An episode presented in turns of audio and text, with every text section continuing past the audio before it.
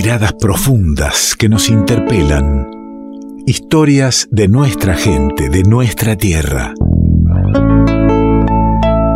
Historias silenciadas que resuenan originarias y diversas. Hay otras voces en el revuelto.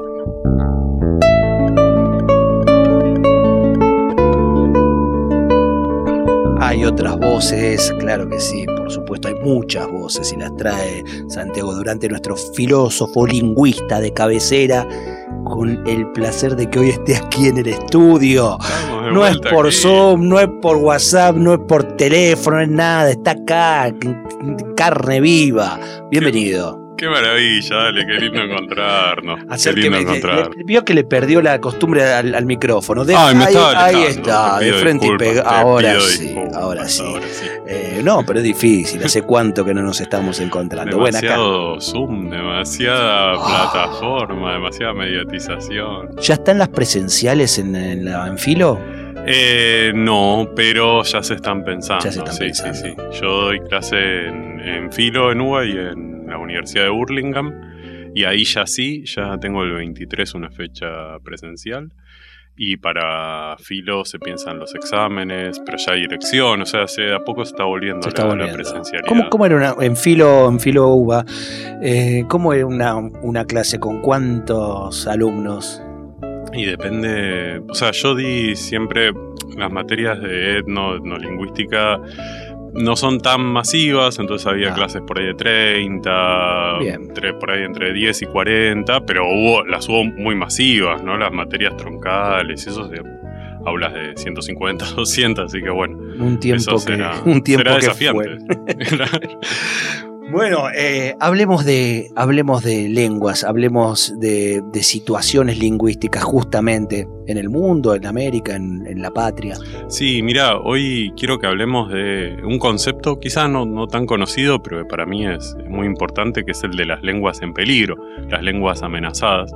Eh, voy a empezar con, con unas cifras, así como otras veces traje los sistemas numerales. Esta vez son unas cifras que, que preocupan, que preocupan y mucho. En el mundo se hablan 7.000 lenguas. ¿no? Eh, 7000 sí, lenguas. Quiero, quiero bueno, remarcar esta fra- esta- estas cifras.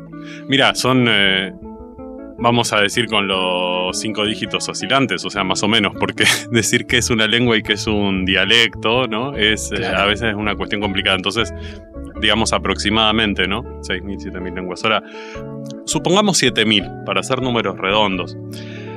El 50% de los habitantes, de los humanos, hablan 50 lenguas. Apa. Y la mitad, o sea, la otra, digamos, el, el 50%. La otra inmensa minoría. Claro, habla 6.950 lenguas. ¿Sí? Entonces, ¿qué nos dice esto? Que hay un proceso de que cada vez, se ah, cada vez más gente habla menos lenguas. Claro. ¿Sí?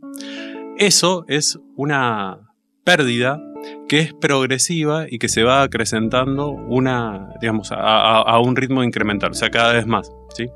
De hecho, eh, un lingüista se llama Anthony Woodbury dijo que hizo un cálculo ¿no? con, con estadísticas y él plantea que en 100 años se van a hablar 3.500 lenguas. O sea, Son- hace 100 años se hablaban 9000 más o menos. Claro, y, O en, 10.000. y, en, y en 100 años al futuro podemos pensar que se van a hablar la mitad de las Claro. lenguas, o sea que la mitad de las lenguas que se hablan hoy en día se van a dejar de hablar.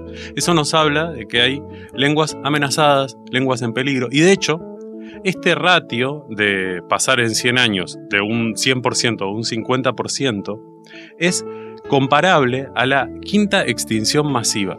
La quinta extinción masiva, ¿sabes qué momento en la historia de, no, no de la humanidad, sino de la Tierra fue? No. Cuando se extinguieron los dinosaurios. Ah, En ese momento hubo una extinción de especies de esa magnitud.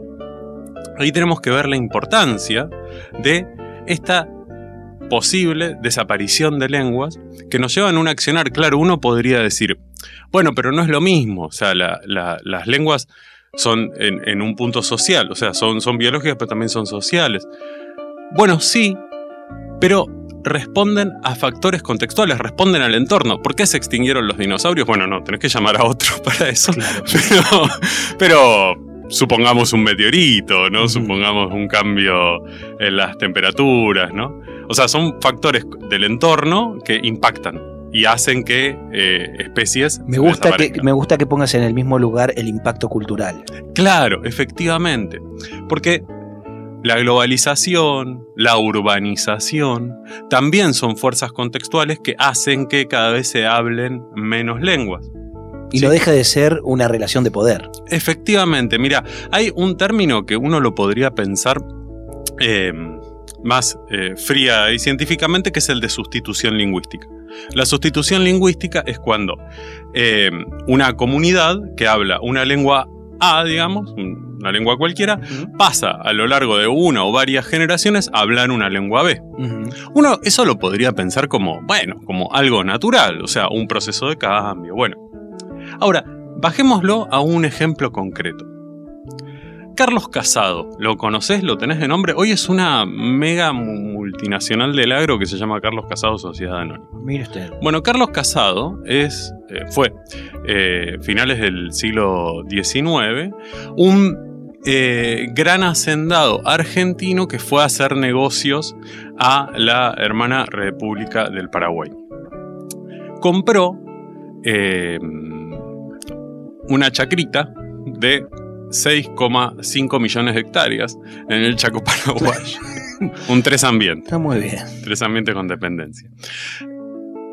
Con eso puso una taninera. Esto fue en 1886, ¿no? En ese momento la, el- la industria del tanino estaba, eh, digamos, era, movía unas eh, cantidades inmensas de dinero y las empresas tanineras eran particularmente brutales en hacer, digamos, estados aparte de alguna manera. En Argentina tuvimos la famosa la, la forestal, Claro. ¿no? Que tenían sus propias policías, ¿no? Sus propias reglas. sí. Exactamente. Bueno, digamos, la forestal del lado Paraguay fue la, la empresa de Carlos Casado.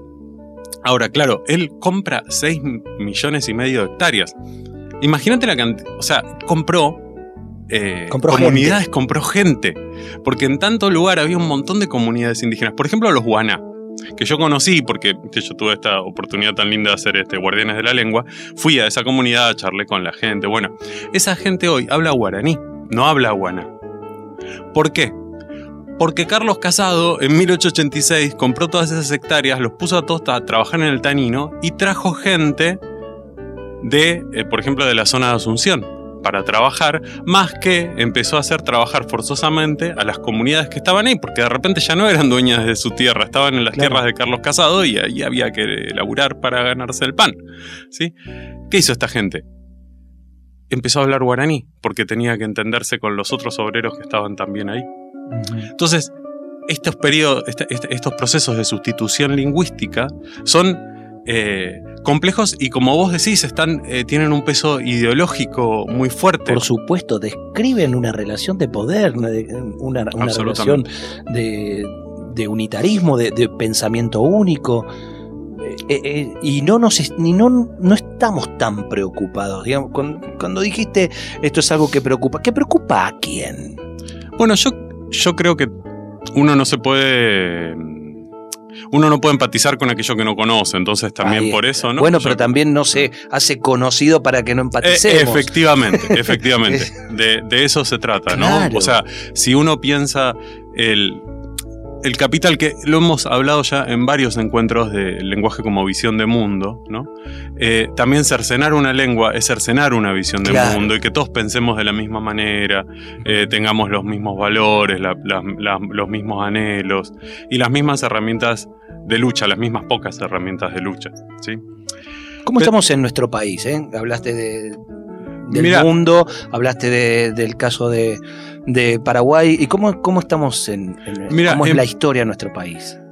Antes me parece que sería interesante pensar en Sudamérica y después podemos ver, ir ver, al caso. ahí porque- vamos, vamos, porque fíjate, en Sudamérica hoy se hablan 350 lenguas originarias. Hoy. Hoy, claro.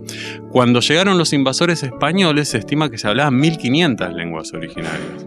¿Sí? Todo eso, bueno, fruto del genocidio. El genocidio 1490 hasta acá. a esta parte, claro. El genocidio que empiezan Mil- los mil- españoles 1200 lenguas de Claro. y que terminamos nosotros, ¿no? termina el Estado-Nación Argentina, no nos hagamos los tontos con eso, ¿no? Es fácil poner el enemigo del otro lado del Atlántico. Claro. Eh, ahora, de estas 350 lenguas, ¿cuántas te parece? Y te pido que seas... Eh, que no seas optimista, ¿cuántas de ellas te parece que están en peligro, que son lenguas amenazadas? Eh, lo que pasa, me, no soy optimista, porque me decís 350 lenguas y para mí en América se hablan no más de 5 lenguas, qué sé yo. Efectivamente, mira, si pensamos las lenguas originarias de América, hay 347 que son lenguas amenazadas. Ah, o sea, fui optimista con 5. Sí, efectivamente. ¿Por qué? Porque las lenguas que las lenguas originarias que no están en, en una situación de amenaza son el quechua, el aymara y el guaraní, que tienen una particularidad. ¿Vos pienso en el sur de la patria y de, Chile? ¿Los mapuches tienen su lengua amenazada? Sí, pero a eso vamos a ponerle un pin y volvemos hacia, hacia el final. Que quiero que. Lo dejo ahí enganchadito. Dale. ¿Qué es lo que ocurre? El guaraní, el quechua y el aymara son lenguas nacionales también, no son solo lenguas indígenas. O sea, el guaraní Vos tendrás tus amigos paraguayos, eh, por ejemplo, que seguramente hablan guaraní, pero posiblemente no se consideren, no se autoperciben indígenas, se autoperciben paraguayos, digamos, ¿no? O sea, eh, se piensan como paraguayos, es una lengua nacional. Entonces, digamos, todas las lenguas relativas a pueblos originarios, o sea, exclusivamente habladas por pueblos originarios, están en esta situación de amenaza. Lo que nos hace pensar que en esta situación de amenaza están los pueblos originarios, no solamente las lenguas. ¿sí? O sea, los que están viendo su territorio amenazado, eh, sus, formas de subsistencia amenazadas, sus lógicas de relación con el entorno amenazadas y también sus lenguas amenazadas. Son los pueblos originarios. O sea, la lengua es un subproducto de todo esto. Por eso digo, pensamos el fenómeno como un fenómeno quizás eh, natural, pero también es eh, cultural. ¿sí? O sea, está, Sin duda. está, todo, todo este, este aparato económico funcionando. Y yo te pregunto, ¿por qué es importante conservar estas lenguas? A mí se me ocurre por lo menos dos. Uno es desde, uno es desde la, la como se dijera, desde la nerdeada, porque es desde lo que me gusta a mí, desde la, la parte científica. Sí. Bueno, lo que nosotros sabemos sobre el lenguaje humano, no sobre las lenguas en particular, sino sobre el lenguaje humano, se construye en base a lo que sabemos sobre las lenguas en particular. ¿sí? Ahora, entonces, te pregunto, si sabemos sobre poquitas lenguas, digamos, mucho, si mucha gente habla poquitas lenguas, también lo que sepamos sobre el lenguaje en general va a estar construido sobre representando estas lenguas. Claro. O sea, si la mitad de la población habla 50 lenguas, entonces vamos a pensar que el lenguaje humano se parece a esas 50 lenguas y no a 7000 lenguas. Entonces, qué poco sabemos sobre la estructura general del lenguaje que no podamos inferir de las lenguas como el inglés, como el francés, como el chino, ¿sí? Sobre estas lenguas que son eh, hegemónicas e imperiales, ¿sí? Un ejemplo, por, por, darte uno, es el guaná, volviendo a, este pueblo. El guaná, por ejemplo, yo conocí a una, una de estas ancianas que eran en, la aldea. Hay cuatro ancianas que hablan la lengua, ¿no? Y ella me dijo Isla. Y después le dijo a, eh, a una productora, Cosla. Le estaba diciendo lo mismo, le estaba diciendo sentate a los dos, ¿no? Estaba invitando a sentarnos. Ahora, ¿qué pasa? El guaná flexiona distinto el verbo si el receptor del mensaje es un varón o es una mujer. Entonces, yo a vos te digo Isla, eh, pero a Ilem, por ejemplo, le digo eh, ¿sí?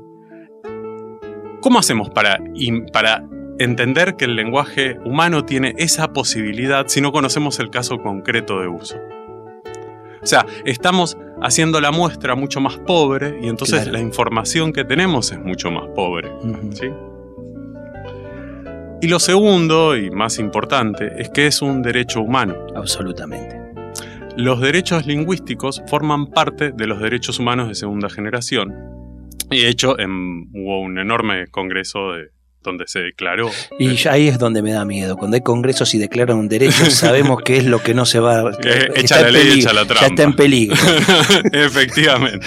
Sí, de hecho, imagínate que es en 1996 ocurre esto. Y estamos hablando de, que se están perdiendo las eh, efectivamente. Pero lo tenemos que entender como un derecho humano porque hay un derecho humano básico a elegir la lengua en la que nos vamos a comunicar. Y la, la lengua, o sea, y en un sentido amplio en la lengua en que nos vamos a comunicar. Judicialmente, por ejemplo. Porque, por ejemplo, muchas veces en los, los, pueblos originarios les han arrebatado las tierras haciéndoles firmar papeles. Por ejemplo, cuando uno hace trabajo de campo hay que ser muy sensible en dónde haces firmar a un indígena. ¿Por qué? Porque no hablaban la lengua. Claro. ¿sí? Entonces, mucho menos los podrían haber este, despojado si esa relación se daba en la lengua de ellos. Claro. Y para terminar, quería volver al caso de los mapuches que me habías mencionado. Los mapuches, el más o menos 80% de la población no habla su lengua, pero ese número está creciendo día a día, el número de hablantes de Mapuzungún, que es la lengua de los mapuches. ¿Por qué? Porque hacen esfuerzos enormes para revitalizar la lengua, dando cursos, estudiando un montón, haciendo libros eh, de textos, eh, generando videos, neologismos, nuevas palabras para decir celular, para decir este colectivo, internet. Y es uno de los pueblos más combativos también. Y creo que, creo que estaremos de acuerdo efectivamente en eso, en que es uno de los pueblos más estigmatizados. Claro, por defender su cultura, por, por ser combativo, por negarse a, esto que decimos del pensamiento único, de la globalización y querer preservar una individualidad, una, una identidad.